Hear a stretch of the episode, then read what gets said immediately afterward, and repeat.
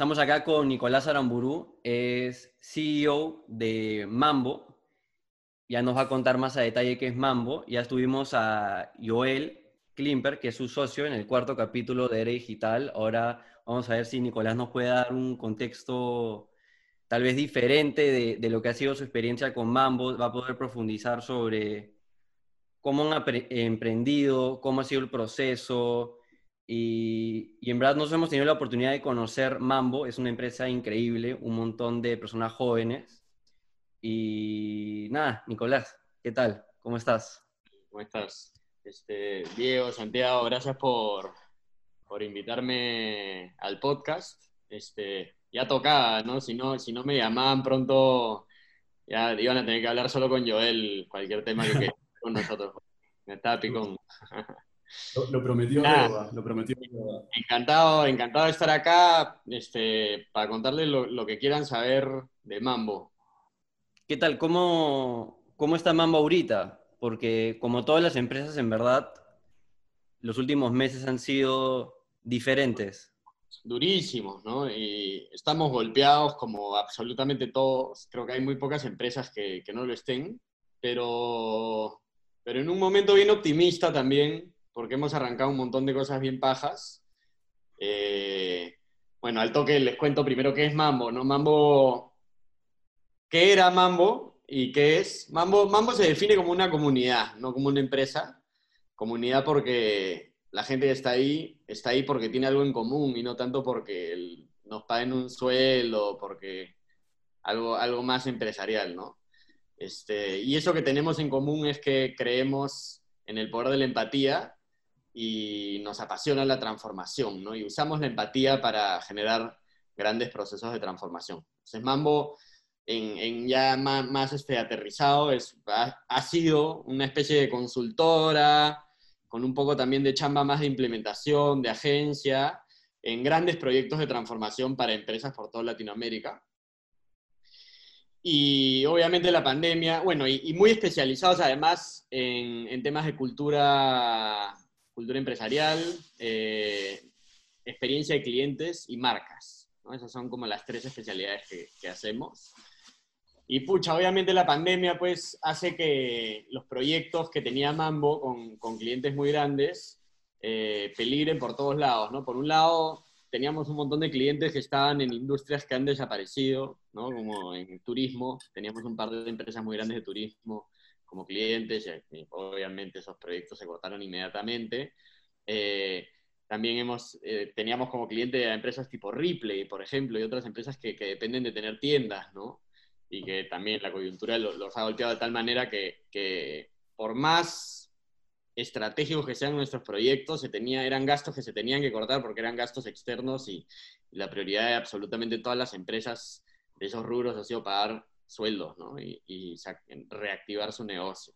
Para darle contexto a, la gente y también subirlos un poco a ustedes, cuéntanos algunas de las empresas con las que trabajan, porque trabajan con unas empresas que en verdad cualquier persona que tiene una empresa de servicios serían como clientes soñados.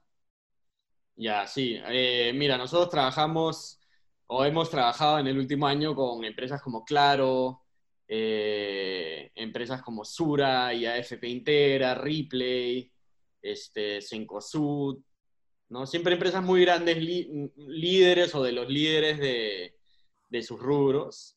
Este, y nosotros somos los que llaman para desordenar, ¿no? Los, los, que cuando, mira, este problema no tenemos idea cómo manejarlo, porque un poco que nuestra manera de hacer las cosas con esto que no, no, no, no lo sabemos enfrentar muy bien, ahí, ahí es que llaman a Mambo, ¿no? Todo lo que sea innovación, todo lo que sea generar cambios, romper inercia, este es el tipo de cosas que hacemos para esas empresas, ¿no? Traer una perspectiva fresca, ¿no?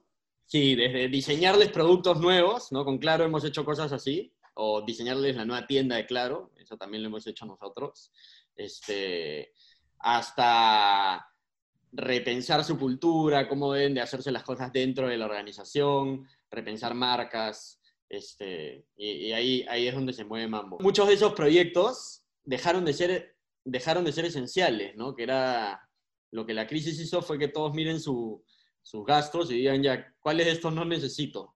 Si no venden, no lo necesito. Y Claro, pues, y, además nos cortaron sin que, sin que yo me sienta cómodo de, oh, eh, pero tenemos un contrato, nada que ver, ¿no? Obviamente, si, tienes que pagar sueldos en, en, un contexto así se entiende. Y sufrimos, pero nos dimos cuenta rápidamente, creo, que teníamos que cambiar, pero teníamos que cambiar no quiénes éramos ni lo que hacíamos, sino cómo lo vendíamos. Y, eso, ha, eso ha cambiado en Mambo. Ahora nuestros proyectos siguen siendo más o menos que el mismo tipo de cosas, ¿no? Transformaciones, quizás algunos mucho más enfocados en cómo hago para vender por digital o problemas más del nuevo mundo. Eh, pero ahora casi todos nuestros proyectos son variables, ¿no? Se cobran diferente. Ya no te cobro un fee mensual, ya no te vendo una consultoría, sino que ahora eh, te cobro en base a los resultados que te genero. Que, como les decía, ahorita nos tiene todavía golpeados porque las empresas no están vendiendo mucho, entonces nosotros dependemos de que vendan, pero nos tiene muy optimistas porque es un modelo de crecimiento muy distinto al que teníamos antes, ¿no? Mambo, para responder la pregunta que me hiciste hace ya como 10 min, eh, Mambo, Mambo está golpeado, pero optimista y, el equipo, sobre todo la gente, yo creo que estamos, estamos bien, estamos chambeando y, y agradecidos con, con seguir vivos, ¿no? Y tener chamba, la verdad. Tenemos, en verdad, varias preguntas ya sobre, sobre puntual, puntualmente cómo operan en Mambo, en, en, varias aristas. Nos interesa bastante el trabajo remoto, design thinking, cosas por el estilo. Pero mm, antes de meternos en ese huaico, que podemos hablar tres horas del tema, te quería preguntar un poco sobre la historia, porque tenemos la versión de Joel, no la tuya. Entonces, ¿cómo es que dos alumnos de la Pacífico que, nunca han emprendido, de la nada terminan trabajando con Claro, Sura y, liderando proyectos de transformación en toda Latinoamérica. ¿Cómo empiezan? Mandateado por ahí que tú eras el, el yo era Chancón y tú eras el, el, llego tarde, hoy el final, ya está. No, mira, este, primero que todo, dos alumnos de la Pacífico, esa, esa información está mal, ¿no? Este, los socios fundadores somos cuatro, es lo primero. Ah, y sin duda que, que nosotros cuatro eh, mucho menos nosotros dos no, no, somos los que hacemos esos, o sea, Mambo es un equipo, ¿no? Y Mambo vende lo que hace el talento de Mambo, entonces es, es, es, es mezquino decir que nosotros somos los que hacemos eso, ¿no? En Mambo está lleno de gente súper capa y, y de la que yo aprendo todo el tiempo, entonces eso es lo primero.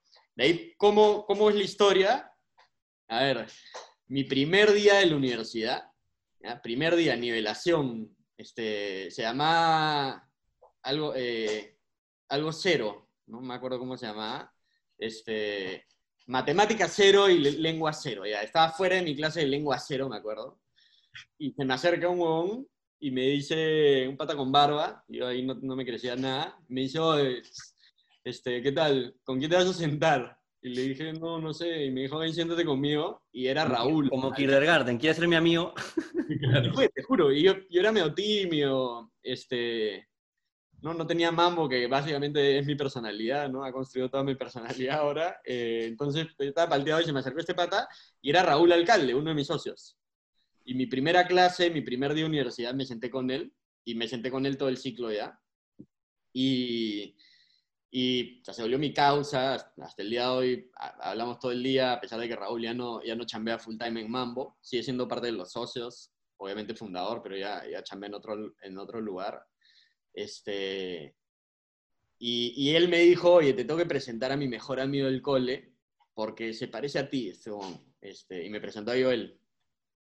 Alucina. Y me acuerdo mi primera interacción con Joel en la universidad fue, se me acercó, Joel era pavazo, o sea el Joel que es ahorita, imagínatelo, pero, o sea, sin desarrollar, como que, como si tuviese 13 años en la universidad, ¿no? Chiquitito, sin barba, blancazo, ¿no? Y con su, con su Mac, se paseaba con su Mac por todos lados, y me acuerdo de lo primero que, que mi primera interacción con él es, me enseñó a, me llevó al lugar para que le pongan internet, creo, a mi laptop en la Pacific, porque había como un proceso. Y yo era como el que te ayudaba con la computadora. Ese era su cachuelo, man, ¿no? Claro, no, era, era como, eh, lo definía, era lo que él hacía. Y puta, yo me volví al toque, brother, de Joel, en verdad. Este, hasta comencé a parar más con él que con Raúl, porque nos parecemos más, de hecho. Y yo con Joel me juntaba todos los domingos a ver el francotirador en su jato. Y, y hablábamos de hacer una empresa, siempre, siempre.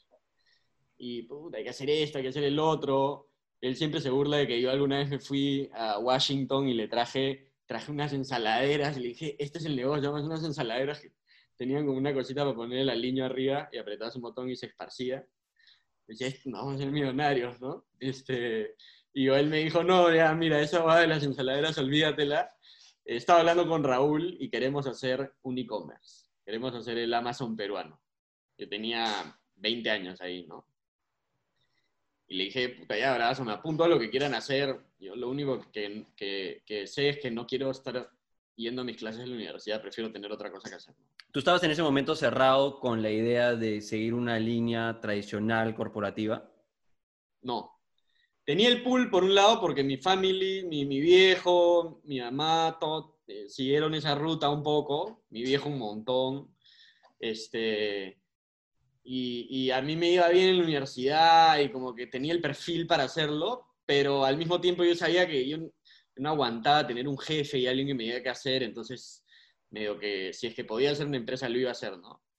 Y me conseguí estos dos socios espectaculares de arranque, ¿no? Es una suerte es, que no la planeé, pero que la verdad es que la universidad te da esa capacidad de encontrar gente increíble con quien emprender, ¿no? Este, y yo conocí estos dos patas que en mi vida los había visto y que hasta ahora son mis socios en todo lo que hago.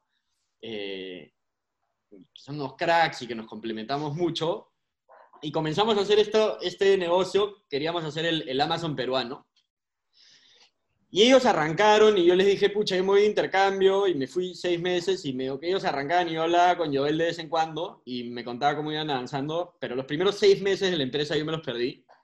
Y ahí en esos seis meses ellos conocieron a, a Daniel Vidaurre, que creo que ustedes también lo conocen, que es el, el tecnológico de los socios. Quisimos hacer Plaza 21, que era el primer gran e-commerce del Perú, el Amazon peruano. En el 2011 no había una sola empresa que venda por internet en Perú. Que, yo sepa, por lo menos, ¿no? Y, y para la época era súper atrasado eso, o sea, tú salías y, ya, había Amazon, o sea, en el primer mundo podías comprar. Ah, claro, o sea, en, Estados Unidos comprabas por internet, ¿no? Pero, y yo había comprado algunas cosas en mi vida, pero en Perú era como, se viene el e-commerce y nadie lo estaba haciendo. Y decidimos emprender este proyecto gigante para el cual claramente no estábamos preparados, ¿no? Este, y hicimos un plan de negocio y se lo vendimos a nuestros viejos y nuestros viejos nos prestaron plata y ah, hicimos la empresa. Este, y pucha, yo creo que el, el, éxito, bueno, no fue exitosa esa empresa claramente porque si no existiría ahorita, pero el éxito de nuestra sociedad, porque seguimos usando el mismo RUC, nunca quebramos esa empresa, digamos, tiene que ver con que éramos un muy buen equipo de socios y nos complementábamos y hemos sabido adaptarnos a las situaciones que han ido viniendo, ¿no? Plaza 21 creció y despegó y comenzó a armar unas alianzas estratégicas súper chéveres. En algún momento hicimos un comercial en la tele, carteles en la, en la calle y este, estuvimos en todas las tarjetas de crédito Interbank y no sé qué cosas.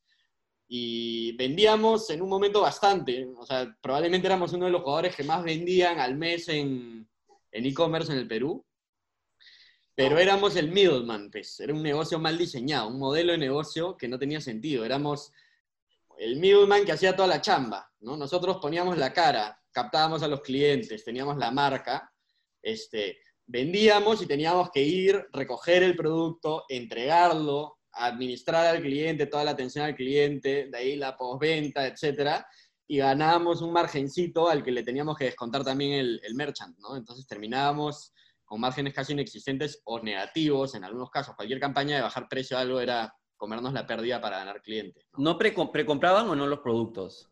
No, no, casi nunca. Entonces éramos middlemen, porque no teníamos, pues éramos muy chiquitos para, para un negocio como ese. O sea, el, el, el, error en el diseño estratégico estaba tanto en el modelo como en no identificar el tamaño que teníamos nosotros para hacer algo así. ¿no?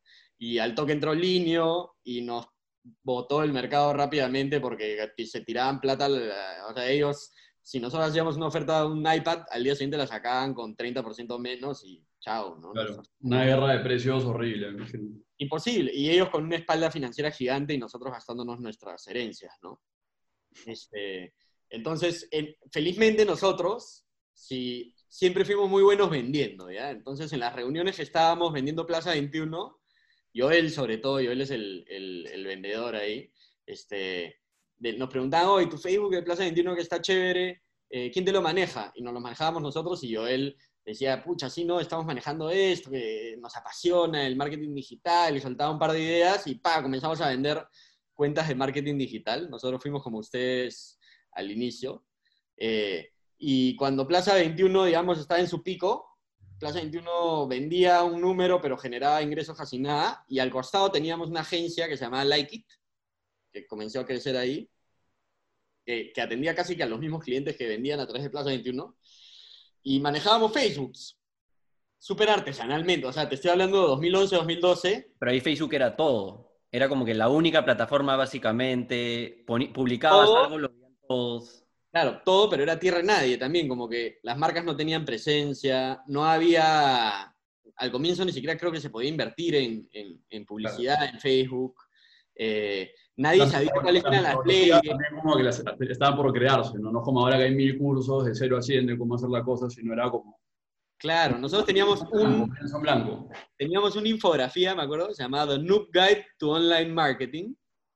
Y esa era la metodología con la que vendíamos servicios y llegamos a manejar cuentas grandes, o sea, desde, no sé, que para nosotros en el momento eran gigantes, ¿no? Vision Center, La Curazao, tiendas tiendas eh, importantes que, que, yo les manejaba su marca cuando me acordaba y como que posteaba algo al toque y no pasaba nada porque nadie lo comparaba con nada, no había con qué compararlo y la verdad es que sí éramos mejores que las agencias tradicionales que estaban tratando de hacer esto. Mm. Porque éramos chivolos, porque ya usábamos Facebook nativamente, ¿no? Y para dar contexto, en este momento, o sea, eras tú y Joel básicamente yendo a estos dueños de negocios o gerentes de marketing a venderles y de ahí de abajo tenían ya un gran equipo que me imagino también habían quedado varios de Plaza 21 que ya manejaban todas esas estrategias, ¿no? Ahí estaban los dos equipos en simultáneo, más, mucho más grande era el equipo de Plaza 21. Y yo veía marketing eh, al comienzo, yo, bueno, yo era gerente general de Plaza 21, yo él veía toda la parte comercial, Raúl veía como que operaciones y se metía también en la parte comercial y Daniel veía la tecnología y ya había todo un equipo debajo este, pero que fue creciendo a poquitos. En un momento yo me acuerdo, yo manejaba 12 cuentas de Facebook, yo, además de mi chamba de Plaza 21. Por ser en las que me acordaba.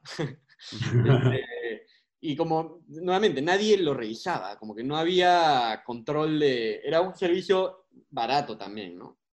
Pero nos pagó las cuentas un buen tiempo ese servicio. Y en el momento que ya comenzamos a mirar Plaza 21 de una manera más crítica y un poco a decir, o oh, este sueño que teníamos quizás no lo hicimos bien y deberíamos repensar qué es lo que queremos hacer. Mambo, bueno, en ese momento Compec, ¿no? compañía peruana de e-commerce, de hecho, este, hasta el año pasado esa era nuestra, nuestra razón social, recién le hemos cambiado. Eh, era una empresa igual súper cool, habíamos construido una cultura maldita, solo porque a nosotros no nos provocaba trabajar en una empresa y éramos nosotros los dueños, ¿no? Este, y ya era algo que nos distinguía. Ya nos pasaba cuando éramos 20 puntas que la mejor de nuestra promoción en la Pacífico decidía renunciar a Procter para venirse a trabajar con nosotros, por menos plata. ¿Y por qué crees eso? ¿Simplemente por, por la cultura, por, por trabajar con gente eh, de tu misma edad o, por los, o más por los proyectos? Es todo, todo al mismo tiempo, ¿no? Este, o sea, yo creo que desde el comienzo nosotros, creo que porque nunca estuvimos mucho, o sea, cada uno de nosotros tuvo máximo tres meses o seis meses de experiencia antes de hacer un emprendimiento. Eh, no teníamos un manual muy claro de cómo eran las empresas o cómo te tenías que portar, ¿no? Y simplemente lo fuimos diseñando según cómo nos parecía a nosotros que se tenía que vivir la vida. Y, y, a la gente le gustó, ¿no? Y como que era muy diferente y era algo que llamaba la atención. Y desde esas épocas en las que la cultura en realidad no tenía nada que ver con el servicio, porque hoy obviamente sí tiene un montón que ver, la cultura era bien importante y la gente nos hablaba de nuestra cultura y no sabíamos muy bien qué hacer con tanto valor ahí, pero sabíamos que había valor. Y en un momento dijimos, hay que cambiar de estrategia, Plaza 21 se va a chupar toda nuestra plata, eh, hay que cerrar Plaza 21. Le pusimos plan eutanasia, me acuerdo, porque le íbamos a desconectar pero lentito y sin que nadie se dé cuenta. De hecho, si entras a plaza21.com ahorita, hay todavía la página que pusimos en ese momento que sale, estamos teniendo algunos inconvenientes, eh, pronto regresaremos. Claro, manejamos redes por si acaso, hay un link.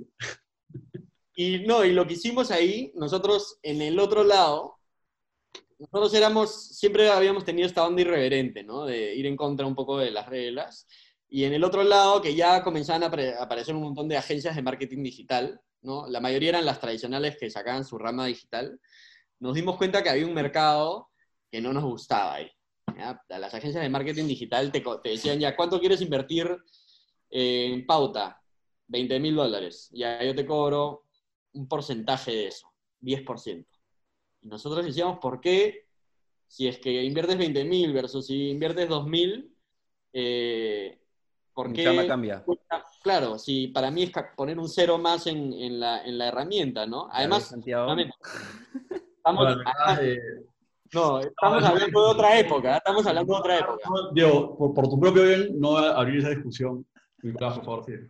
Estamos hablando de otra época en la que realmente no había, o sea, tú ponías un millón de soles y se consumían y como que era, era otra época sin competencia. No, sí, y, o sea, back then el, el, Facebook Manager no era tan complejo, o sea, ya puedes hacer locuras, o sea, puedes hacer retargeting al retarget, cosas así. No, no, claro, en esa época no existía el remarketing ni nada, ¿no? Este, y, o sea, era, era muy straightforward y era muy claro y como que, entonces nosotros decíamos, nosotros no cobramos por tu inversión, nosotros cobramos por nuestro trabajo y eso, eso comenzó a dar atracción y de la nada teníamos unos clientes bien chéveres a los que además les decíamos, mira, eh, un slogan bien paja que teníamos en la época, el marketing digital, no, el mundo digital no existe. Deja de pensar que tienes que conseguir likes, porque la gente en esa época realmente venía y nos buscaba y decía, ¿cómo hago para tener más likes que mi competencia? Más followers. No tenían ni idea, o sea, no sabían en verdad para qué servía, ¿no? Mm. Este, y nosotros le decíamos, el mundo digital no existe, solo existe el mundo real. El mundo digital es un canal, es una herramienta para conseguir cosas en el mundo real. Pero si es que tú eres una empresa que vende departamentos y no estamos logrando vender departamentos, entonces no deberías estar invirtiendo en el, mundo digital. Claro. Para la época eso fue como, ay, entiendo de qué se trata esto, ¿no? Entiendo que ahora entiendo que es una tienda más, que no tengo que la meta de likes no debería ser una meta. Y eso pegó y agarró tracción y hizo que nos comiencen a dar proyectos que ya no tenían tanto que ver con marketing digital, ¿no? que usaban herramientas digitales, pero que ya era como, ¿cómo hacemos para vender más alumnos, para captar más alumnos para una, cadena de colegios? Y era un tema, ahí entra el tema de, la consultoría, de ya pagar por la mente de estos jóvenes que, que piensan diferente. Así es. Entonces comenzamos a, la cultura comenzó a cobrar valor, ¿no? Comenzaron a contratarnos por cómo pensábamos y ya no tanto por, por no sé, por marketing, porque era algo que no entendían.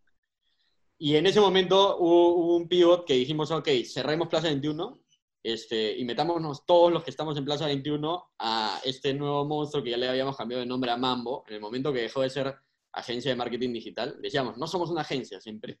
Este, se cambió de nombre a Mambo también y hacíamos soluciones digitales diseñadas para transformar. Ese era el eslogan. Este, y agarramos unos proyectos bien pajas, sobre todo con Intercorp, ¿no? Se acordarán del el introleable de Bembos, que es nuestro caso de éxito sonado de la época. Eh, hicimos el programa de beneficios de todo Intercorp y nos fue espectacular. Hicimos esto de Innova Schools y comenzamos a generar casos de éxito y comenzamos a crecer y esa es como el primer, la primera etapa de Mambo, como Mambo, ¿no? Este, y en el tiempo comenzamos a desarrollar ese servicio, ¿no? Dijimos ya, ¿qué cosas tenemos que aprender para que este servicio sea más valioso, ¿no? Ah, me acuerdo Sura, que es nuestro cliente así de toda la vida, que nos ha confiado negligentemente unas tareas que no estábamos listos para hacer, pero que nos confiaron hicimos en su momento les vendíamos ideas. En la primera venta que les hicimos fue una idea. Queremos crear algo para que no se te vaya la gente de las AFPs tanto, o sea, que no se cambien de una AFP a otra. Y era una idea y nos las compraron y teníamos reuniones con, con nuestro cliente Diego Caro, que ha sido nuestro cliente años además. Y Diego nos decía en todas las reuniones, oye, pero ¿cuál es la metodología? ¿Cómo van a lograr esto? Y yo le decía, la, la metodología es reunirnos y hablar de lo que necesitamos. No teníamos idea, ¿no? Y le agradezco mucho a Diego por eso, porque nos habló tanto de la metodología en esos inicios de, de Ahora, se, se llama el programa que hicimos ahí con AFP Integra, este, nos habló tanto de la metodología que nos metimos como meta, tenemos que hacer una metodología, no sabíamos ni lo que hablábamos, ¿no? Y comenzamos a estudiar Design Thinking, eh, a Joel y a mí nos invitaron a unos programas de, de innovación en, en IDEO que aprendimos un montón. Y dijimos, mira, esto va con estas metodologías un poco que ponen en proceso lo que nosotros nos gusta hacer, ¿no? que es pensar en ideas locas, irreverentes, cambiar un poco las marcas y las cosas que hacen. Eh, ¿Por qué no la adaptamos un poco a, a, nuestra propia dinámica, creamos la nuestra y comenzamos a vender eso? ¿no? Y, eso te permite crear como un producto ya replicable, ¿no? que también te permite vender también a mayor escala con menos miedo porque se pasa menos tiempo debatiendo sobre, oye, ¿cómo solucionamos este problema? Ajá. Sino ya se vuelve un tema de, ah, vende y estas personas venden y estas personas se encargan de proveer el servicio y saben específicamente qué tienen que hacer y una vez que tal vez consigues un caso de éxito, puedes ir a buscar empresas que tienen el mismo problema, ¿no? Y ya les vendes la metodología. Eso fue lo primero, metodología.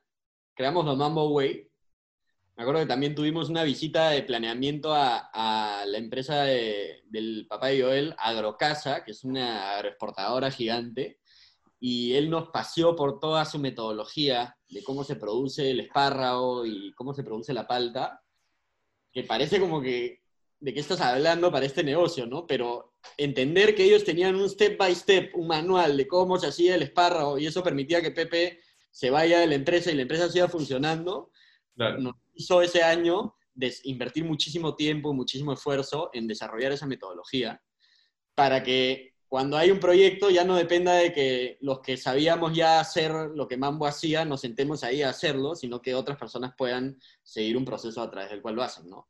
Entonces construimos escalabilidad en ese año. Este, y ese año también nos invitaron a Endeavor. Endeavor está en su primer año en Perú.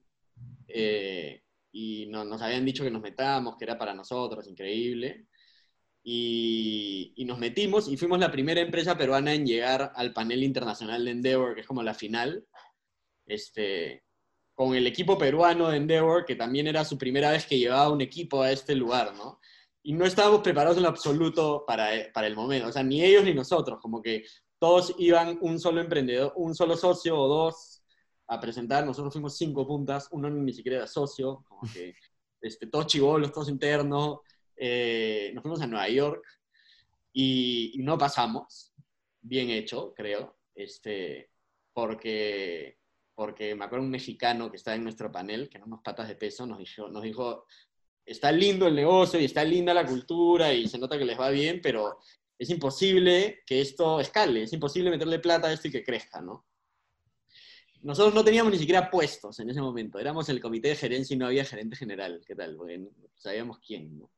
Este, era como que, oh, esta tarea, ya, ¿quién la hace? Ya, yo, yo. Entonces, eh, no, no, había governance tampoco.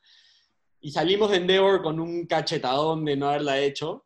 Yo, él me acuerdo ese día, no salió del hotel, su último día en Nueva York del viaje, y no salió del hotel en todo el día, porque estaba deprimido. ¿Quién soy? Claro. Yo me fui con Raúl de shopping, me acuerdo, reventamos la tarjeta ahí para pa calmar las penas. Este, y nada, regresamos a Lima y dijimos, vamos a tomar este, este cachetadón como un aprendizaje y vamos a escuchar lo que nos han dicho y vamos a construir esas cosas que, que no tenemos, ¿no? Y comenzamos a pensar mucho en escalar. ¿Cómo hacemos para que Mambo pueda vender 10 veces más? ¿Cómo hacemos para que los proyectos no dependan de, de las personas que, que, están hace tiempo acá, cómo hacemos para contratar más talento y captarlo más rápido, cómo hacemos para... Y, y comenzó a crecer el monstruo y esa es como la segunda gran etapa de Mambo, que Mambo creció un montón en gente y en, y en proyectos. ¿Y cuáles fueron como los dos, tres puntos claves que permiten a una empresa de servicios productizarse y, y escalar? Escucha, a nosotros nos sirvió mucho este tema del governance primero, ¿no? Este, a veces en los emprendimientos cuesta un poco definir a quién le toca liderar y a quién le toca ver cada área y quién es el responsable y el, quién se lleva la accountability de un indicador u otro, porque es como que son tus patas, ¿no? O, este, sobre todo para chivolos, ¿no? Como lo éramos nosotros en ese momento. Y en ese, me acuerdo, en un restaurantcito ahí el día que nos patearon en Nueva York, dijimos... Eh, me acuerdo, le dije a Joel, yo creo que tú ya deberías de ser gerente general. Y yo tomé este, todo el tema de talento, ¿no? que es el insumo que produce Mambo. Eh, Daniel tomó tecnología, Raúl tomó eh, comercial, porque yo él ahora pasaba a ser gerente general, ¿no? Y nos comenzamos a, estructurar, ¿no? Comenzamos a tener metas más claras. Eh, todo el tema de escalabilidad lo construimos a través de, nos decían, documentar, documentar, documentar. Tienes que, en servicios profesionales, que es mi industria, la documentación es el valor, ¿no? Poder registrar cómo hacías las cosas para que después ya el siguiente sepa hacerlas, es básicamente capturar valor, ¿no? Como si estuvieses cobrando plata. Eh, entonces aprendimos a hacer eso, hicimos un montón de cosas para, para, acelerarlo. Comenzamos a trabajar más nuestra cultura, que sabíamos que era lo que más producía valor, porque atraía talento, lo, lo, lo capacitaba rápidamente, lo motivaba y hacía que vemos eso que los clientes venían a buscar en nosotros, ¿no? Y de ahí comenzamos a crear productos. Esa fue la, la, última etapa, diría, antes de esta última del coronavirus. Este, fue cuando comenzamos a ponerle nombre a algo que vendíamos específico, como que antes éramos muy abstractos. Íbamos a las reuniones y te escucho, y ahí tú me escuchas, y ahí te trae una propuesta que la diseñábamos casi como que era, era arte, ¿no? Era, Claro, todo a medida del cliente. Y claro, estoy como si yo estuviese... Imagínatelo, imagínatelo, te lo decían al cliente probablemente. Claro, me acuerdo la propuesta de ahora, de este programa de civilización de, de los clientes de AFP Integra, era un sueño, ¿no? Era como que vamos a hacer magia con esto, y no teníamos idea cómo. Y ahí creamos un primer producto que le pusimos el opt-in, una genialidad de, de Joel, este, Joel se dio cuenta que a la gente, a los, a los, gerentes generales les provocaba contratar a Mambo, pero era mucho riesgo contratarnos sin saber tanto qué íbamos a producir, ¿no? Entonces agarró y dijo, en vez de, y eso es, ese es este, el expertise de Joel además, ¿no? Joel cuando se encuentra con un problema así, nunca va a ir a cambiar el producto para poder vender un producto diferente. Va a encontrar la manera de vender lo que tiene que vender en ese momento y luego nada, dijo, ya, no te preocupes, los tres primeros meses este, vamos a diseñar, no sé qué, y en el, al final del tercer mes te vamos a presentar lo que vamos a hacer, y ese, ese momento tienes un opt-out, ¿no? Te puedes ir si es que quieres, entonces ya el riesgo se limita a solo tres meses, ¿no? Eh, entonces, básicamente los clientes nos comenzaron a pagar por diseñar lo que íbamos a hacer con ellos esos primeros tres meses y eso fue súper rentable en un momento. Eh, y aprendimos, ¿no? comenzamos a crear más metodología, aprendimos a hacer mejores proyectos, nos equivocamos en algunos y la cagamos y tuvimos que pedir perdón, pero ya aprendimos para no hacerlo en el siguiente. Este, le cambiamos de nombre el opt-out a opt-in para que el cliente se, se le mete en la cabeza que tenía que seguir con nosotros después de los tres meses y algunos comenzaron a convertir. Y nada, ya en el tiempo vas variando tus productos, vas aprendiendo de tus clientes, ¿no? Vas, te vas dando cuenta que lo que buscan ya no es tanto transformación por transformación, sino que ahora ya tienen temas más específicos en la cabeza, porque todo el mercado ya aprendió de innovación y de transformación. Entonces ahora están buscando transformación cultural y están buscando innovación en productos. Entonces tú tienes que comenzar a crear productos que se... ¿no? Product Market Fit, le decimos, ¿no? Este, productos que encajen con lo que está buscando el mercado en ese momento y yo creo que ese, esa es una chamba que no, no para nunca, ¿no? Este, es un poco lo que acabamos de hacer nuevamente. Hemos dicho, mira, nuestro producto es valioso, pero no, no, nadie lo, se atreve a comprarlo. En este contexto nadie se atreve a tener un contrato a largo plazo con un fin mensual sin saber que nada, nada. Entonces hay que cambiar cómo lo cobramos nomás, ¿no? Y de la nada hay product market fit y comienza a dar tracción y comienzas a vender eh, tu producto nuevamente, ¿no? Ahí quiero tocar un punto que, que mencionaste repetidas veces, que es ustedes básicamente están vendiendo personas. Obviamente tienen estas metodologías que ayudan a sistematizar y a que todos entiendan qué es lo que están haciendo, pero en esencia en este mercado de servicios profesionales estás vendiendo el talento de personas, así como hace tal vez un estudio de abogados también, que probablemente tiene procesos, pero al final son estas personas que proyecto a proyecto van a usar sus conocimientos para encontrar la solución específica para cada cliente que en muchos casos, con lo abierto que también que son ustedes con los proyectos que toman, son diferentes soluciones, ¿no?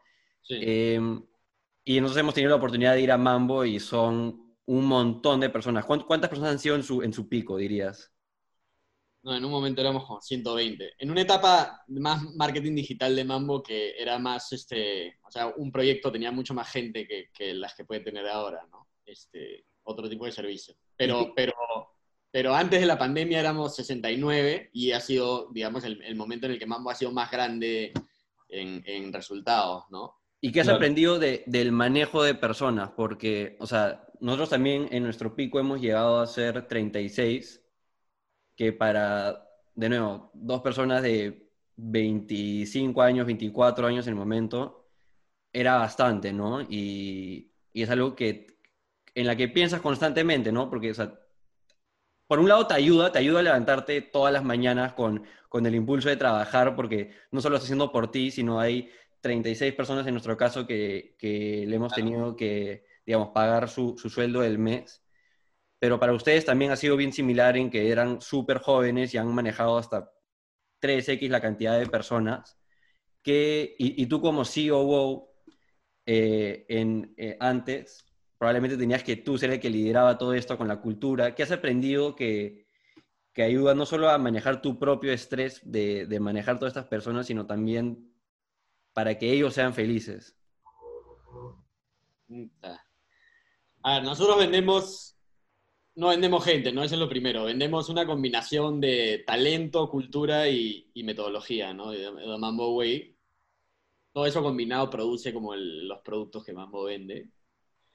Eh, en cuanto a la responsabilidad de liderar y de tener gente a tu cargo, yo creo que es algo que nunca termina de ser estresante y nunca termina de ser una carga tremenda, sobre todo en los momentos difíciles, ¿no? Pero, no sé, o sea, mira, yo creo que algo que nos distingue, que, no- que nos hace diferentes a nosotros y hace que la gente nos mire, es que siempre fuimos, y no, no- ahí no solo yo, que yo tenía el rol específico en cultura, sino yo y mis socios y los líderes que hicimos Mambo, ¿no? que no, no es solo mis socios, siempre fuimos auténticos. O sea, como yo quiero vivir mi vida, es como, como la vamos a vivir en, en la, en la chamba, ¿no? Como yo hablo con mis patas, es como hablo en la chamba, ¿no? Y de hecho, mis patas Son los de la chamba. conmigo tienen que ser mis patas porque si no, no, no me provoca ni siquiera chambear con ellos, ¿no? Que, que no significa que solo contrato a mis patas, sino que con quienes trabajas desarrollas verdaderas relaciones porque es con quien te pasas todo el día, ¿no? Entonces, no sé, yo creo que desde esa autenticidad y desde esa verdadera creencia en, no sé, mi estilo de vida es importantísimo para mí, ¿no? Y yo quiero vivir de cierta manera, este, cuidar eso ha sido un poco lo que ha construido una cultura tan cool en Mambo, ¿no? En la que la gente quiere chambear en Mambo porque dicen, pucha, en Mambo chambean de lunes a jueves y tu jefe siempre se queda increíble contigo y si te quieres ir de vacaciones te vas. Y suenan un montón de beneficios, pero la verdad es que en Mambo la gente chambea, yo te diría, no sé, o sea, chambean de todo el mundo se mata todo el día chambeando.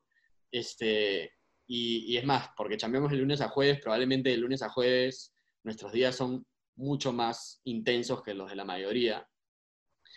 Pero, pero nada, hemos encontrado esta manera de hacer las cosas que nos encanta y, y creo que nos dio resultados desde el comienzo ser, ser honestos con, con esa, con esa forma de, de sentir y no tanto ver qué hacían otros para, para traerlo acá, ¿no?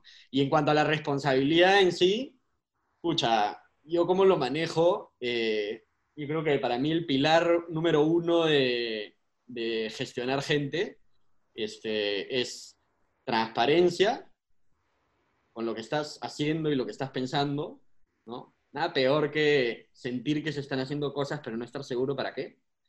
Este, y dar la cara, ¿no? Poner la cara cuando la tienes que poner. O sea, es que siempre es como en, en Game of Thrones, que Ned Stark dice que él, él tiene que ser el que, si él mata, si él le, le declara el death sentence a alguien, él tiene que ser el que le corta la cabeza.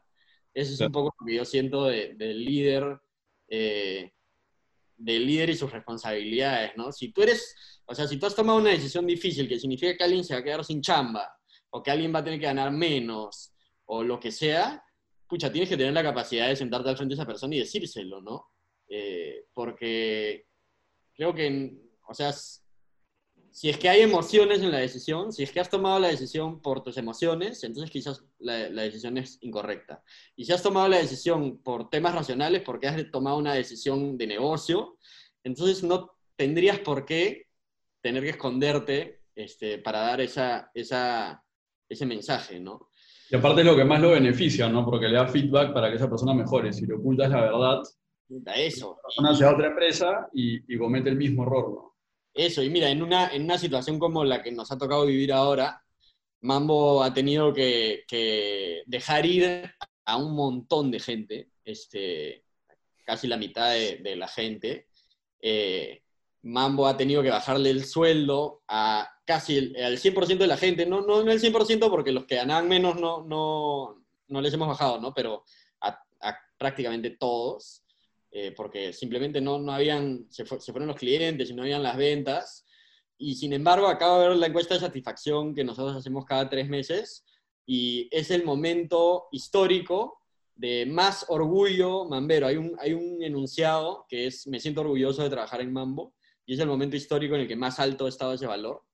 Este, y también es el momento histórico en el que más alto estaba el, en el enunciado. Siento que en Mambo eh, hacemos las cosas por un propósito que va más allá que, el, que ganar dinero o algo así.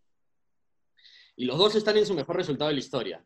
Ojo, no tenemos la mejor satisfacción de la historia, obviamente, ¿no? La gente está menos satisfecha con su chamba porque está chambeando el doble, ganando menos, está estresada, todos estamos viendo lo mismo. Salir y esas cosas. Pero como hemos sido honestos, hemos sido transparentes, me he comido yo todas las conversaciones que me tenía que comer difíciles, este, incluso hasta ahora me estoy tomando el tiempo todas las semanas de tener conversaciones con los que normalmente no converso para ver en qué andan, para ver cómo están, para ver cómo se sienten, incluso para yo de frente decirles, oye, ¿cómo, cómo vas con el tema del sueldo? Porque sé que estás ganando menos, que normalmente el jefe trataría ni siquiera tocar ese tema para que no lo tenga en mente.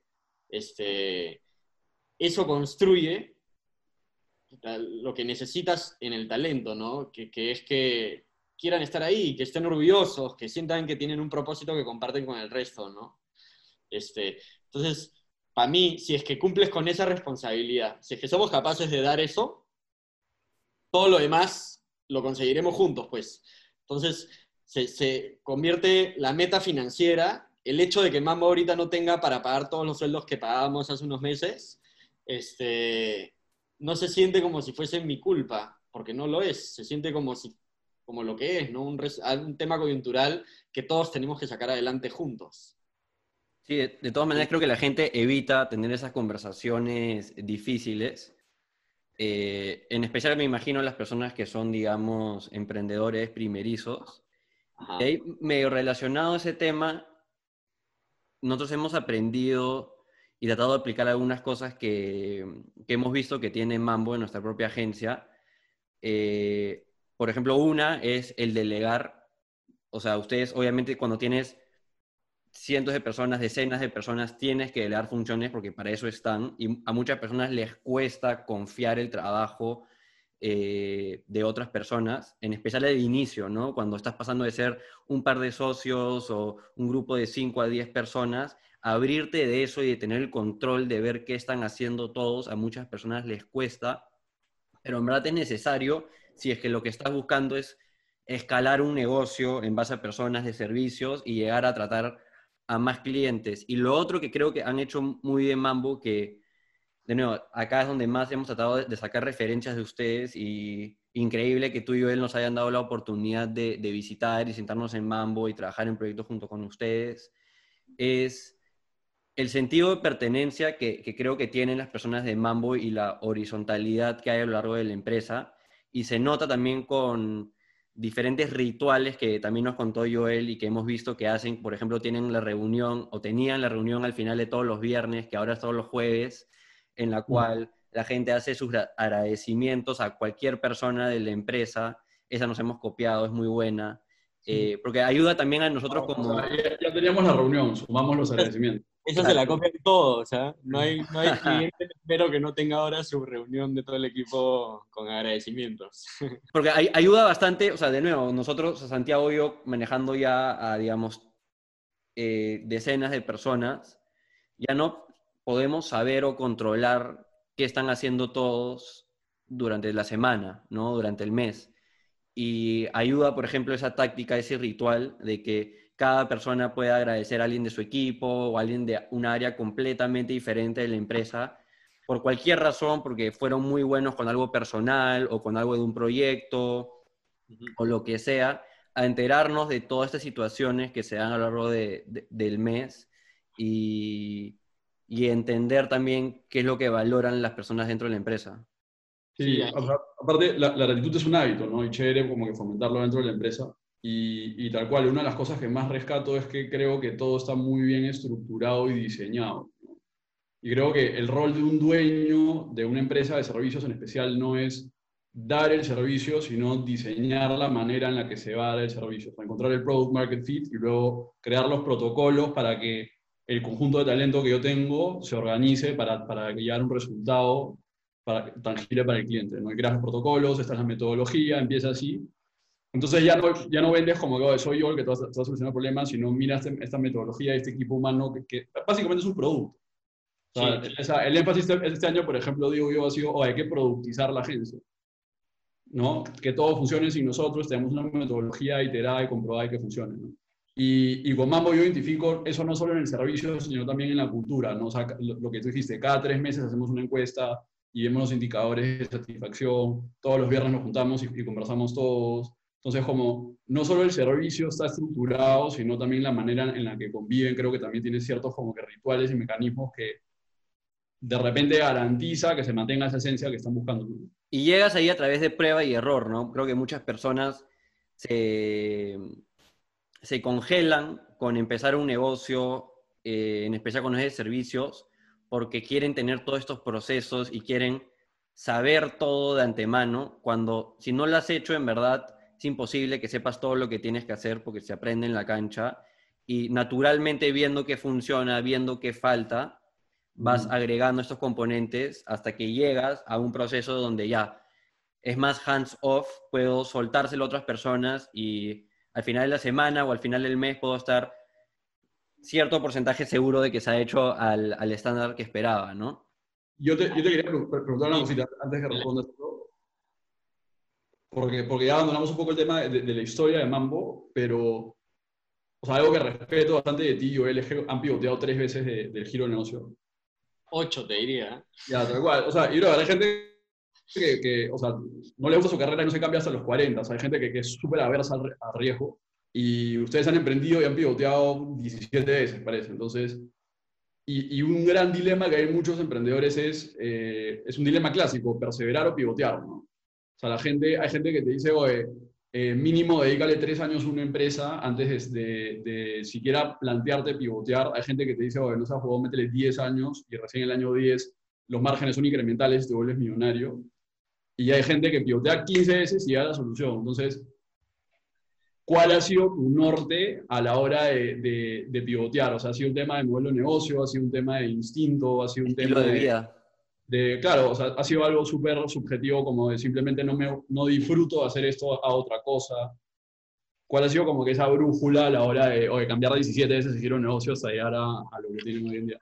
Mira, yo lo, lo, primero que creo ahí, y de ahí volvemos al, al, al tema que hablábamos de empoderamiento y, y de elevamiento, que me parece súper chévere, este, pivotear. ¿ya? Yo creo que si es que te vas a mandar 10 años de pérdidas para conseguir un resultado, tienes que haberlo planeado antes, pues. O sea, el modelo de tu negocio tiene que estar pensado como un negocio que va a perder plata 10 años porque esa es la manera en que se va a conseguir el resultado. Como Amazon, Netflix o Uber.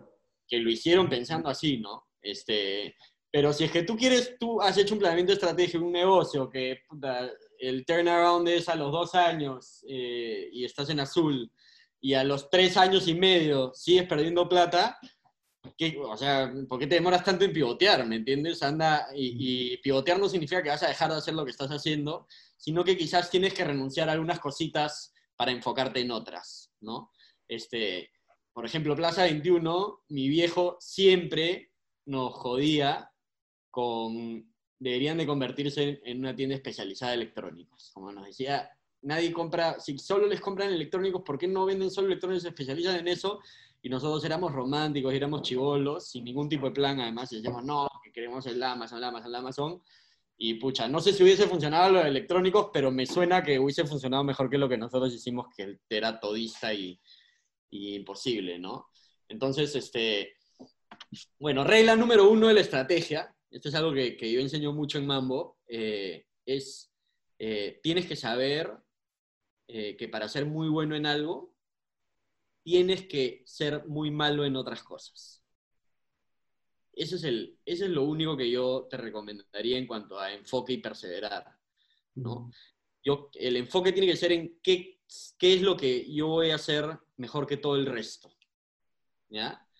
Y al decidir eso, ¿en qué otras cosas también voy a decidir ser muy malo para poder lograrlo? Entonces, por ejemplo, Mambo va a tener la mejor cultura, el mejor talento y el mejor servicio, pero para ello yo no puedo hacer los mejores precios, pues. Yo tengo que tener precios caros si es que quiero poder financiar todo lo que me cuesta generar un servicio de esa, de esa magnitud, ¿no? Un servicio con ese tipo de talento, con esa motivación, con esa cultura, con esa experiencia en la oficina, eh, con esa metodología, tiene que ser caro, pues. Entonces, no puedes tener el mejor precio si es que también quieres tener el mejor producto, ¿no? Entonces, es lo primero. La regla número uno es enfoque. La, la regla de la sábana corta. Si te tapas la cara, se te destapan los pies, ¿no? Y hay que saberlo y hay que, ser, hay que tomar conscientemente la decisión de ser malos en algo para poder ser buenos en otro. Entonces, eso es lo primero. De ahí, pivotear para mí más tiene que ver con, y, ahí yo creo que sobre todo Joel es el ímpetu detrás de, eso, que es, Joel todo el tiempo está pensando cómo, cómo le sacamos más a esto, cómo hacemos un mejor negocio, esto, cómo hacemos que despegue más, que sea más, más amplio, y ese empuje, un poco que a mí normalmente me toca ordenarlo hacia una visión más clara y hacia enfocarnos, ¿no? Hacia hemos, hemos estado en reuniones con Joel en las que literal en, una hora nos ha planteado seis diferentes ideas de negocio que tiene en mente. Es una máquina para esa guada, es una máquina y a mí normalmente me toca decir ya cuáles son las que, las que vamos a escoger y cómo las vamos a conseguir, ¿no? La chamba del gerente general es plantear la visión, definir la estrategia junto a su equipo y de ahí dejar que el equipo la haga, y ahí con eso regreso un poco al tema que hablábamos, es un toque de delegar y empoderar. Este, yo eh, también esto es algo que repito mucho, he repetido un millón de veces en Mambo. Eh, a mí, este, una vez en, estaba en una reunión con, en, la época que trabajamos un montón con Intercorp, estábamos en una reunión con un montón de gerentes y a mí me tocó sentarme al costado de, de Rodríguez Pastor, de CRP. Y, y me comenzó a conversar en plena reunión, yo me acuerdo que estaba nervioso. O sea, en un momento me, me, dijo, ¿cuál crees tú que es el mejor de mis gerentes? No me acuerdo que le dije, yo como que manjaba algunos, le dije él, supongo, no sé. Porque, y me dijo, ¿por qué? Y le dije, no sé, porque la rompe, ¿no? Todo el mundo lo conoce. Y me dijo, no, mi, mi mejor gerente es él. Este, y me dijo, ¿sabes por qué? Porque se puede ir de vacaciones y no pasa nada ese si se quiere largar tres meses, la empresa va a seguir creciendo esos tres meses. Ese es el mejor gerente general, mañas, el que se puede ir de vacaciones. De eso a mí me acuerdo que fue un momento tipo epifanía, mañas. Mi chamba es ayudar a los demás a hacer la chamba, ¿no? El gerente general, el líder, define hacia dónde vamos y cómo lo vamos a hacer. Esa es mi chamba, ¿no? Yo todo el día tengo que estar planeando y pensando ese objetivo que ya hemos definido que queremos conseguir, cómo lo vamos a conseguir y convenciendo a todos de que eso es lo que queremos hacer y cómo lo vamos a hacer. Mi chamba normalmente se trata de convencer, convencer, convencer, convencer. Y de ahí, el resto de mi chamba es ayudar, es este, cómo te ayudo a ti a hacer tu chamba mejor. Mañas, yo, yo, algo, que también usamos mucho en Mambo es el concepto de la pirámide invertida. ¿no? Las empresas normalmente se arman así, y está el, el, CEO arriba y los líderes, y abajo está como que los que prestan el servicio, ¿no? Abajo está el, el cajero de Plaza Vea que atiende al cliente. Lo más manual, lo más manual. De lo más jeta a lo más manual va, probablemente. Lo, vemos, nosotros lo vemos así, ¿no? La primera línea es la primera línea, pues, los que atienden a los clientes. Y todo el resto de la organización es un esquema de soporte para quien finalmente está prestando el servicio por el que te pagan, ¿no? A mí, a mí el, no sé, claro, no me paga por hacer bien mi chamba de gerente general. claro me paga porque quien le preste el servicio, el project designer, el project manager, este, le resultados y está estructurado, los resultados y cumpla sus expectativas y, y lo tenga satisfecho. Entonces mi chamba es cómo hago para que ellos puedan hacer esa chamba bien. ¿no? Y ahí cambia toda la figura, ya la palabra delegar y empoderar ya, ya ni siquiera tiene sentido, mañana es, es una manera mucho más fuerte de ver la cosa, ¿no? Este, eh, no es que está al revés, ellos en algún momento te pueden delegar la chamba si es que necesitan que te involucres, pero la chamba de prestar el servicio debe ser de quienes están en el puesto para prestar el servicio, ¿no? Este, y, y eso abre todas las puertas del mundo cuando, cuando se trata de liderazgo, ¿no? El mejor líder es, también una vez leí en un libro, el mejor líder es el que se pasa todo el día presentando gente, ¿no? El que le, alguien viene y me pregunta, "Oye, ¿cómo hago esto? Y le digo, ah, mira, tal persona, ven, te la presento. Ya, él es tal, él es tal, ella sabe hacer esto, él, él necesita hacer esto, conversen y me voy. ¿Por qué? Porque lo que esa persona necesita de mí ya lo está haciendo otra persona y ya se construyó una relación ahí que se va a seguir fortaleciendo y va a seguir generando valor en el tiempo. Y mi chamba estuvo ahí, en generar esa conexión y en indicarles dónde está la persona que les puede ayudar, pero no en ayudarlos, mañas, no en hacer la chamba yo. Claro, tú, tú, tú, tú envisionas mucho más al gerente general como una especie de coach, más que, más que Sí. como un jugador más. Un arquitecto también, ¿no? un Claro. arquitecto. Eh, Eso, o sea, yo, yo sí creo, o sea, no sé si el gerente general, ¿ya? No sé si la palabra sea gerente general, el líder. Ujú. Liderar es liderar, pues no es, no es hacer, es, es liderar. Quienes hacen van a ser los especialistas, ¿no? Y construyes especial, además construyes especialidades, o sea, puta, el- por más proyectos que yo haya estado viendo, eh, en los últimos años que he estado viendo proyectos de Mambo, del project designer que está haciendo project designer en el último año y que se ha leído todos los manuales de cómo hacerlo y que va a poder hacer esa chamba mejor que yo, ¿no?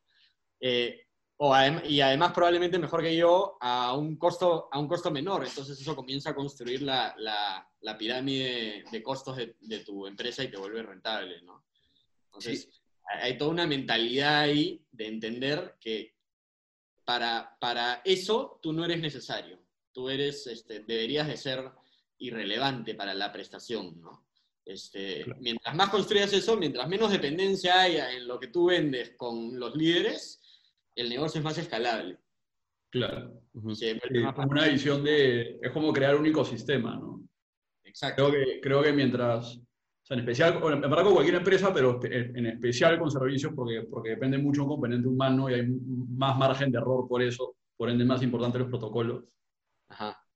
Es eso, ¿no? O sea, yo también, mientras más personas íbamos siendo una empresa, más sentía la, la urgencia de yo dejar de hacer y empezar a diseñar y crear ese ecosistema que, que no dependa de mí, ¿no? O sea, ¿cómo hago para, para que eso, yo me pueda ir dos semanas de vacaciones o me, o me haya tres días o no conteste el teléfono una semana y esto no se caiga? Porque si depende mucho de mí, no estoy haciendo mi, mi chamba de, de, de dueño, ¿no?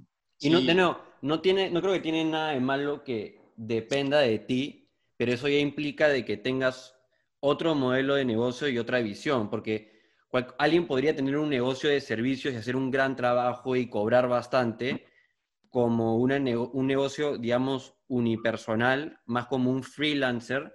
Claro, pero eso es, un, eso es un recibo por honorario, pues eso no es una empresa, ¿no? Y, claro. el crecimiento depende de cuántas horas puedas tú trabajar al día, que máximo son 24, ¿no? Claro, porque no tienes un activo, es más, tú cambias tu tiempo por plata. pues. Entonces, claro, no, no, lo, lo que tú tienes que construir es, una empresa justamente tiene este, este propósito interno de crecer, ¿no? Eh, por lo menos en, en el tipo de emprendimientos en los que nosotros nos metemos, siempre, siempre ese es el fin, ¿no?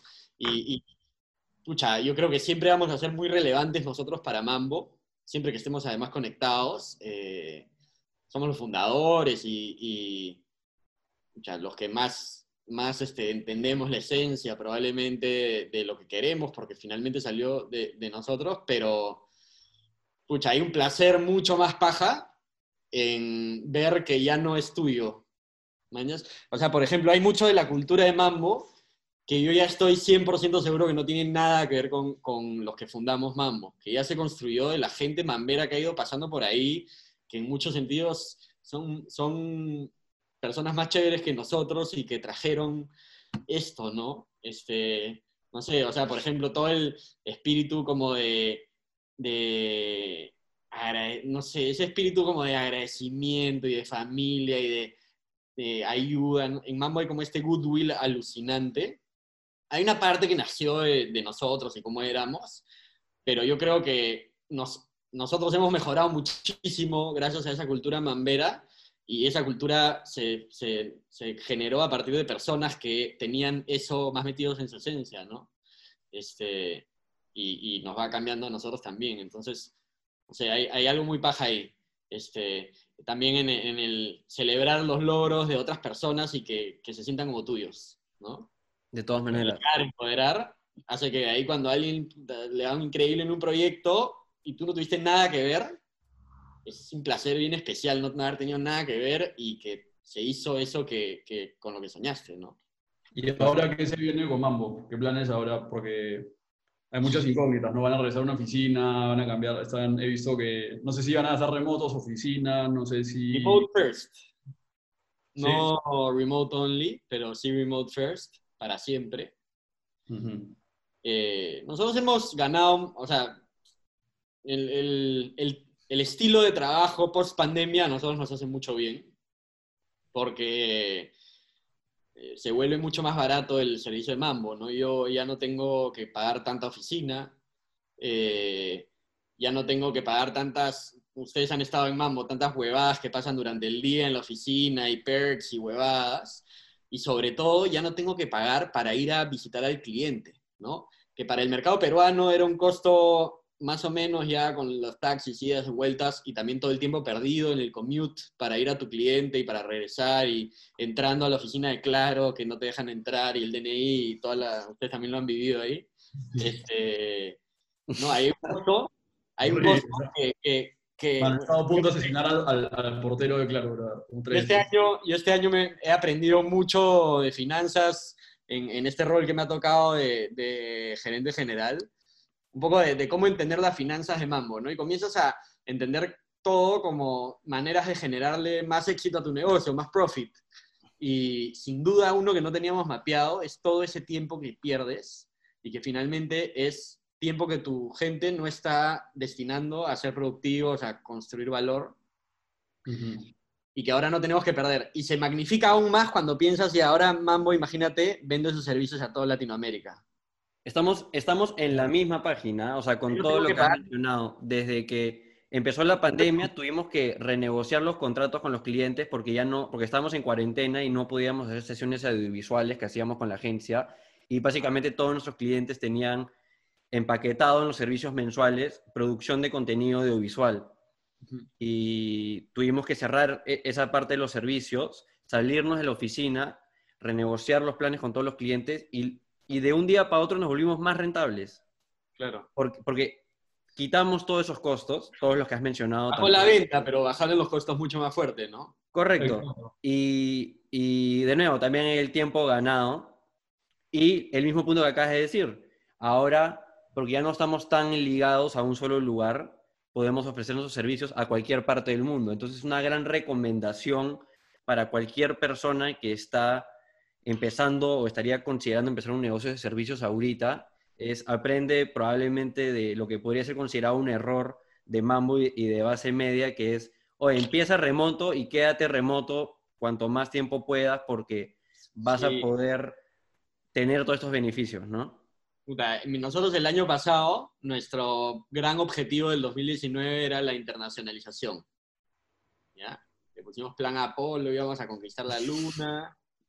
Eh, nos fuimos todo el verano pasado, Joel, como se fue a vivir como seis meses a Argentina, Camila, yo, Nacho, todos los gerentes de Mambo estuvimos viajando durante como seis meses.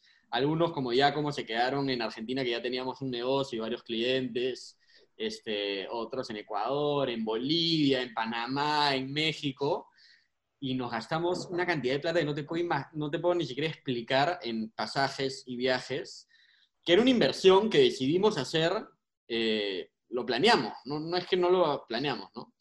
Pero hoy yo puedo conseguir los mismos clientes, puedo abrir mercado de la misma manera sin tener que pagar un solo pasaje, ¿no? Igual es algo que no se podía hacer el año pasado. O sea, si yo el año pasado le decía al cliente en Argentina que quería una reunión o es por Zoom, Sí, eso, eso, Eso iba a eso- decir. sí. Eso es verdad, eso es verdad. También, o sea, si, si es que alguien en el 2019, octubre, hubiese sacado un post en LinkedIn como, "Oye, somos 100% remotos, todo el mundo dice, "Choco, ¿qué está haciendo este bo?". Y esto ha cambiado, ha roto el paradigma, porque hasta los mismos clientes han reconocido, nuestros mismos clientes ahora nos dicen, oye, prefiero que sea así porque yo lo estoy en la sala de mi casa, acabo de desayunar con mi hija, y estoy teniendo el call, y no he tenido que manejar a mi fábrica en Lurín para que tú manejes a mi fábrica en Lurín y nos encontremos allá.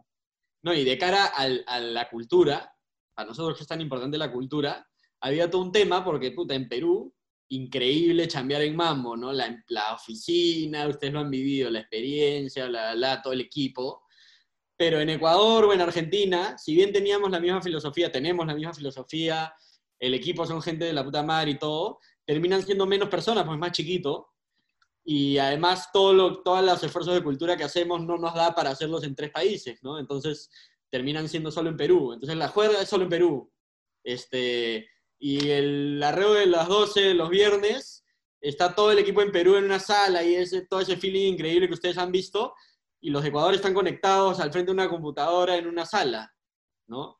Este, ahora que todos estamos al frente de una computadora en una sala, se democratiza el acceso a la cultura, ¿no? Y de la nada la experiencia del equipo en Ecuador que Mambo tiene es exactamente igual que la experiencia del equipo en Perú. Entonces, también ahí hay un, un valor bien chévere de, de poder transmitir tu cultura con muchísimo más facilidad, porque ya no tienes que emular algo físico, sino lo mismo lo, lo exportas, ¿no? Que también era un reto bien, bien achorado para nosotros. ¿Cómo vivir la vibra mambera si es que solo hay cinco puntas en la oficina? Un poco de la vibra mambera tiene que, ser, tiene que ver con ir a la oficina y que sea un vacilón, ¿no? Claro. Ahora el reto es más ya, ¿cómo, cómo hacemos que ese vacilón se viva en canales digitales y, y estamos haciendo un montón de cosas chéveres por ahí también. Pero eso, o sea, eh, nos ha comprado eso, ¿no? Esas capacidades nuevas. Ahora nos toca esperar un poco a que se reactive el mercado mientras seguimos haciendo todos los esfuerzos para, para reactivarnos nosotros, ¿no? A ver, Pero- Nicolás, no quiero que, que termines en podcast sin preguntarte sobre design thinking, porque creo que es algo que, que se toca bastante hoy en día. Mucha gente ha escuchado el término, pero no lo entiende muy bien de qué se trata, cómo funciona, para qué sirve. Y, y ustedes son ex- ex- expertos en eso, ¿no? Entonces, para el que no sabe mucho del tema, ¿de qué se trata? Design Pues- Thinking, si es que no me equivoco, este, Design Thinking es básicamente, o sea, hay una filosofía detrás de- del, del negocio y la innovación, ¿ya? Y esa filosofía dice que la innovación no es un proceso, no es una hueá creativa, no, no se basa en epifanías y en eurecas, este, sino que se basa, se puede construir a través de un proceso. Tú puedes diseñar ideas innovadoras, tú puedes disrumpir un mercado siguiendo un proceso estructurado. ¿Ya? Eso es lo que descubrieron, este, no sé, lo- los, patas de, de ID hace muchos años y todos los que, que un poco que crearon el design thinking, ¿no? Este, y este proceso lo que, lo que hace es entender profundamente al comportamiento del usuario en algún tipo de, escenario y a través de ese ent- entendimiento plantear pequeños descubrimientos que llamamos insights, ¿no? los porqués detrás de por qué sucede ese comportamiento y a partir de ahí crear mejores productos. ¿no? Entonces, este, el design thinking se basa mucho en observación, ¿no? en, en observar qué está pasando con tu producto, qué está pasando, cómo se usan los productos. Y además, se, se hace, hay algunas técnicas ahí, no tratas de, por ejemplo, incluir en tu investigación a los usuarios extremos, ¿no? Entonces, si es que vas a hacer una marca de zapatos o un zapato que va a ser muy cómodo, quizás este, observas y entrevistas a gente que camina sobre carbón este, hirviendo y a, a, gente que usa, a mujeres que usan tacos todo el día, taco 12, y caminan en eso todo el día, como para entender qué buscan ellos en un zapato, y esos extremos también ayudan un poco a, a conseguir estos insights. Y de ahí de ese proceso, es como que es un proceso iterativo, ¿no? Que significa que iterativo es como reiterativo, es de ida y vuelta. Entonces, este, pasas de, de lugares divergentes, ¿no? Crear un montón de ideas para un problema a aterricemos esas ideas, escojamos tres y las desarrollamos, ¿no? Y de ahí, con esas tres ideas que desarrollamos, vamos a probarla con 200 clientes, ¿no? Y de ahí, de todos esos findings, encontremos los que más nos interesan, los que tienen que ver con lo que... Y lo, el proceso va un poco así. Eso es Design Thinking explicado de una pésima manera. Este, nosotros no hacemos Design Thinking. Nosotros hacemos una versión inspirada, de, de hecho, en Design Thinking, pero creada por nosotros que se llama The Mambo Way. Y yo creo que la gran diferencia entre The Mambo Way, hay dos grandes diferencias entre The Mambo Way y Design Thinking. Una es que el proceso en sí es distinto, ¿no? Hemos diseñado el propio, eh, pero esa es la más básica. La más importante es que nosotros no creemos en la observación, nosotros creemos en la empatía.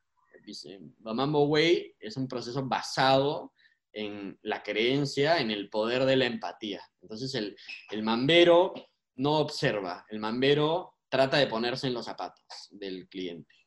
Eso es que, donde fallan muchas personas, ¿no? muchos emprendedores, sea que quieras empezar una marca de ropa, un app o una empresa de servicios, muchos emprendedores cuando recién están iniciando se enamoran mucho de su visión de lo que quiere que sea el producto o el servicio y lo que ellos creen que va a funcionar y se pasan meses a veces desarrollando un producto, todo el modelo de negocio, para luego sacarlo al mercado y darse cuenta de que fueron las personas menos empáticas eh, que pudieron ser, nunca entrevistaron a nadie, nunca hicieron pruebas del producto, del servicio, no hicieron este proceso iterativo para encontrar qué es lo que el mercado realmente quiere, sino se cierran con lo que ellos quieren que, que, suceda y de ahí no sucede. Porque el mercado... enamórate del problema, ¿no? Ahí nosotros siempre enamórate del problema, no, no de tu solución. Este, incluso nosotros ponemos reglas como que está prohibido decir de quién fue la idea, ¿no? Si es que en un brainstorm sale una idea, la idea es parte del proceso, es parte del brainstorm, ¿no? Porque apenas le pones nombre, esa es mi idea, ya como que esa idea es más importante que las otras y el problema ya fue, ¿no? Eh, la idea ahora pasó al primer plano. Este, entonces te tienes que enamorar del problema, tú quieres solucionar el problema y la solución que sea la mejor, esa es la que vas a hacer. ¿no? Este, hay una, una anécdota ya para, para, cerrar el tema de Design Thinking, una anécdota de, de este libro Change by Design de, de Tim Brown, del de, del IDEO. Este, que él, él, cuenta una anécdota, creo que Oral B los buscó en algún momento, porque querían hacer un cepillo de dientes para niños. ¿no? Y ustedes que son más de mi generación se deben de acordar, pero cuando nosotros éramos chivolos, los cepillos para niños eran unos cepillos chiquititos. Este... ¿Con caricaturas? Sí, con caricaturas, eran chiquititos, mañas. ¿Y por qué eran chiquititos? Porque lógicamente las empresas de cepillos de dientes en los 80, 90, no sé, eh, dijeron hay que hacer un cepillo de dientes para niños, eh, y que dijeron ya, pues, cepillo de dientes para grandes, cepillo de dientes para niños, ¿no? Y los de IDEO y Oral B o Colgate, no sé, les encargó de hacer un proyecto para diseñar el mejor cepillo para niños del mundo. Y los patas se sentaron en baños a ver cómo los chivolos se lavan los dientes, básicamente. Y se dieron cuenta, pues, que el chivolo, el niñito, que tiene una manito más chiquita, eh, tiene una coordinación motora fina mucho peor que la de un adulto. Y no solo no puede usar tan bien el cepillo como un adulto, sino que ni siquiera lo puede agarrar, lo, agarras así, el, el chivolo no agarra el cepillo de dientes como lo agarramos nosotros, lo agarra así, ¿no? Como un puño. Y como era cortito el cepillo, lo que pasaba era que se terminaban golpeando la cara los chivolos.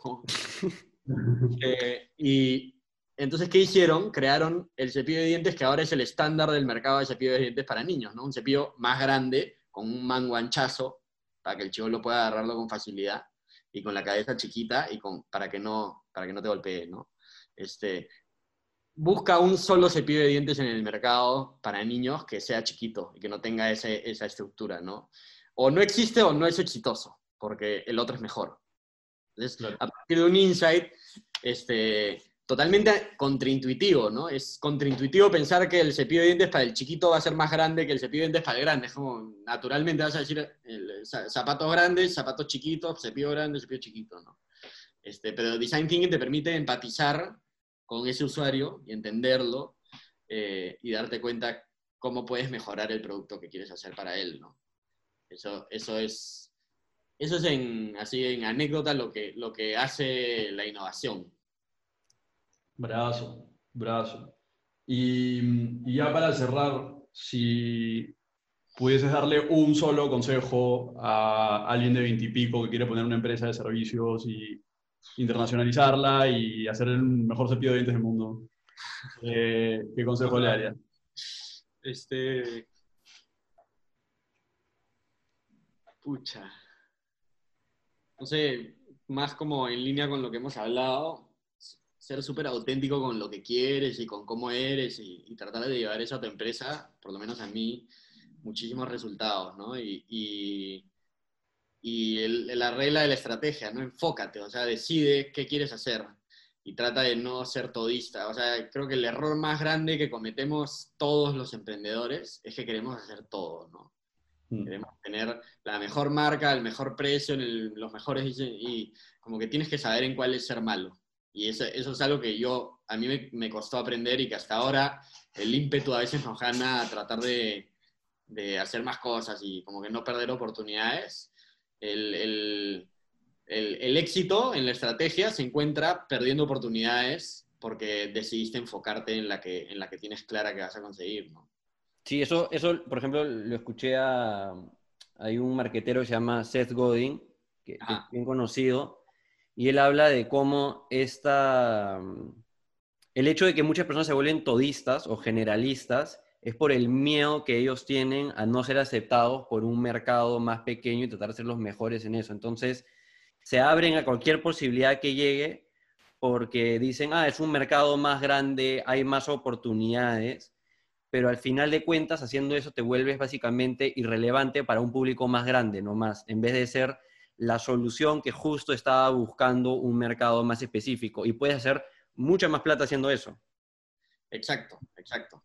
Es este, no sé, es, como la, fórmula de, de Five Guys, ¿no? que hacen como que dos tipos de hamburguesa y nada más, y se han enfocado en hacer la mejor hamburguesa de todo el mundo, eh, no, no, se van a meter en otro tipo de sándwiches, ¿no? Este, y eso les permite realmente hacer una hamburguesa mejor que las de su competencia. Eh, yo creo que ahí, esa es, esa es la clave para mí de, todo en estrategia termina siendo eso, tomar decisiones difíciles, o sea, saber cuándo perdértela, y ignorar tu fear of missing out, ¿no? Y, y, meterle con todo para, para, poder concentrarte y poder meterle recursos a lo que necesitas que le metas recursos, ¿no?